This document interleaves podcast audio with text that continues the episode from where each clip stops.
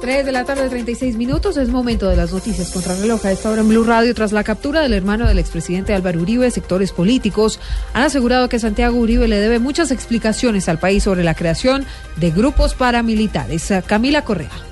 La representante a la Cámara de la Alianza Verde, Ángela Robledo, señaló que no se deben desestimar las capturas de las personas que son cercanas al centro democrático, como la de Santiago Uribe. Aquí él tiene derecho a un debido proceso, pero él tiene le debe muchas explicaciones a Colombia en, sobre su participación o no en grupos paramilitares y la conformación de grupos paramilitares. Por su parte, el senador del Centro Democrático, Ernesto Macías, aseguró que el fiscal general le está haciendo mandados al presidente Santos y a las FARC. Lo de hoy es la determinación de un fiscal corrupto que había prometido meter a la cárcel a Santiago Uribe antes de irse de la fiscalía. Y todavía le quedan unos días en la fiscalía para hacer quién sabe qué más cosas. Él está haciendo sin duda un mandado político. Indicó que el fiscal no ha respondido por los cargos en su contra por corrupción y sí responsabiliza a personas por el hecho de ser cercanas al senador Uribe. María Camila Correa, Blue Radio.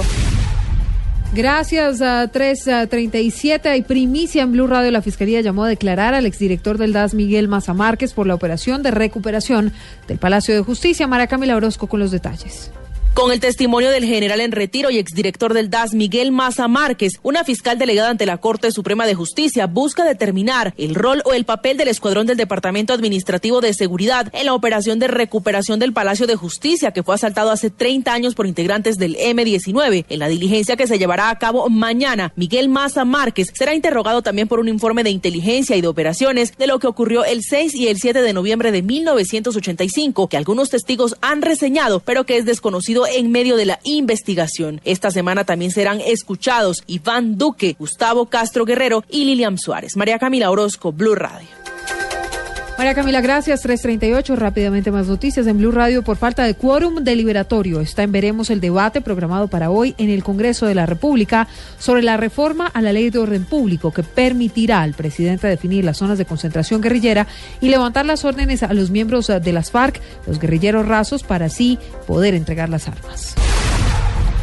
En información internacional, el gobierno mexicano emitió hoy una alerta para seis estados del país por el robo de una fuente radioactiva que podría ser peligrosa para la salud humana si se extrae de su contenedor. La Secretaría de la Gobernación señaló en un comunicado que el robo se produjo el sábado pasado cuando la fuente radioactiva de iridio 192, utilizada en unas radiografías industriales, era transportada en una camioneta en el municipio de San Juan del Río, en el central estado de Querétaro. 339 esto de noticias, más información en blurradio.com y arroba blurradioco continúen en Blog Deportivo.